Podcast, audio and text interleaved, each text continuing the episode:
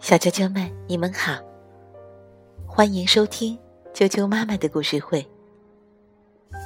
我是艾小妈妈，今天继续给大家带来青蛙弗洛格的成长故事。弗洛格迷路了。马克思·维尔修斯原著，曾奇翻译，湖南少年儿童出版社出版。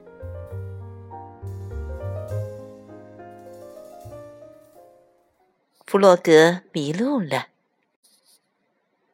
这是一个美丽的秋日，弗洛格、野兔、老鼠和小鸭在玩捉迷藏的游戏。现在轮到弗洛格去找人了，他正在数数：一、二、三、四。小鸭站在树后面，它伸出头，偷偷的瞄了瞄弗洛格，不放心的提醒道：“弗洛格，你可不准睁开眼睛啊！”二十一，二十二，二十三。弗洛格不理他，继续大声数着。伙伴们纷纷向不同的方向跑去。老鼠跑向一棵大大的树，树上有好多叶子。我躲在这里面一定很安全，谁也找不着。老鼠心里想着，于是它赶紧爬上树，躲进严严实实的树叶里。六十八，六十九，七十。野兔跑到山坡上，它发现一个深深的洞，立马有了主意。藏在里面，肯定让弗洛格找不到。野兔深深的憋了一口气，把身体缩啊缩啊，好不容易才缩进了洞里。可那对长耳朵还露在外面。八十四，八十五，八十六。弗洛格数的越来越快了。小鸭呢，焦急的跑来跑去。它还没有找到合适的地方呢。这时，弗洛格已经快数完了，一百。弗洛格一数完，马上松开手，睁开眼睛，转过身来。结果，他看到一座雕像，有洁白的羽毛，黄色的嘴和脚掌。哎，这雕像看起来怎么跟小鸭一模一样？他心里直犯嘀咕的走开了。我来喽！谁还没藏好的，我马上就能找到。弗洛格大声喊道。他朝森林走去，边走边仔细的左看右看。伙伴们。都藏到哪儿去了呢？哈！等等，弗洛格停了下来。从大树后，他看到很大一堆落叶，肯定有人藏在那里面。弗洛格跳进落叶堆，叶子飞得到处都是，可是没有人藏在那里。弗洛格只好继续向前走，他不停地向四周张望。伙伴们都躲到哪儿去了？他大声叫道：“老鼠、野兔、小鸭，你们在哪儿？”没有任何声音回应他。他越走越远，越走越远。森林里很安静。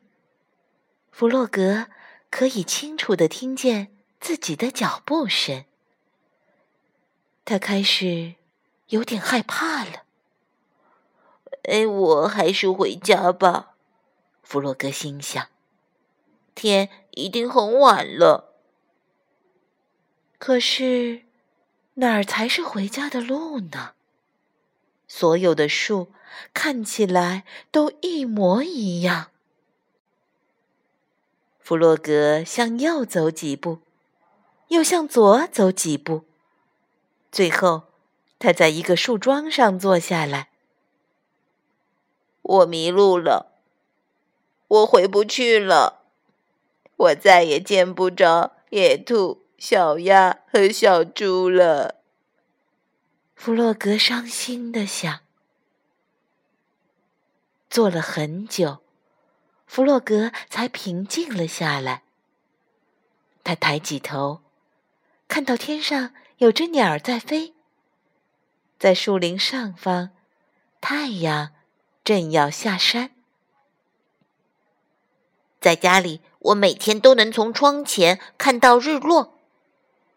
弗洛格灵机一动，那么，假如我一直朝着那边走的话，就肯定能回到家。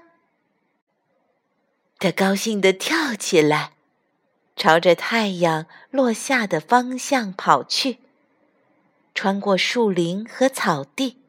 来到一条小溪前，他加快速度，腾空跳起，很大的一个青蛙跳。弗洛格跳过去了，终于快要走出森林了。弗洛格看到了野兔、老鼠和小鸭，他们在焦急的大声叫：“弗洛格，你在哪儿？”原来大家都在找他。弗洛格踮起脚，轻轻地向朋友们走过去，然后在他们背上各拍了一下，把他们吓了一大跳。小鸭、野兔、老鼠，他说：“这下我把你们全找到了。你到哪儿去了？”小鸭担心的问：“我们等了很久，也没见你来找。我听到老鼠在树林里，于是我就顺着声音跟过去了。后来我以为野兔藏在一堆落叶里，可是，在那里根本没有找到它。再到后来，我就迷路了。我肚子里有种奇怪的感觉。”弗洛格说：“他用手摸了摸肚子，呃，现在肚子又觉得怪怪的啦。呃，不过这次是因为我饿了。”听完弗洛格的话，大家都开心的笑了起来。我们吃小猪呢？小鸭说：“他肯定烤了蛋糕。”是的。小猪正从烤炉里端出一盘香喷喷的蛋糕呢。弗洛格拿到了最大的那块，因为这次他赢了。虽然找了很长很长的时间，但最终他还是把大家找到了呀。小啾啾们，困难。总是无处不在。碰上了他，你该怎么办呢？是伤心难过，等着爸爸妈妈来帮助自己，还是冷静的观察你周围的一切，开动脑筋，自己战胜困难呢？当你冷静下来的时候，你会发现，原来困难。其实没有那么可怕。弗洛格迷路了，就讲到这儿了。希望你们喜欢，明天见。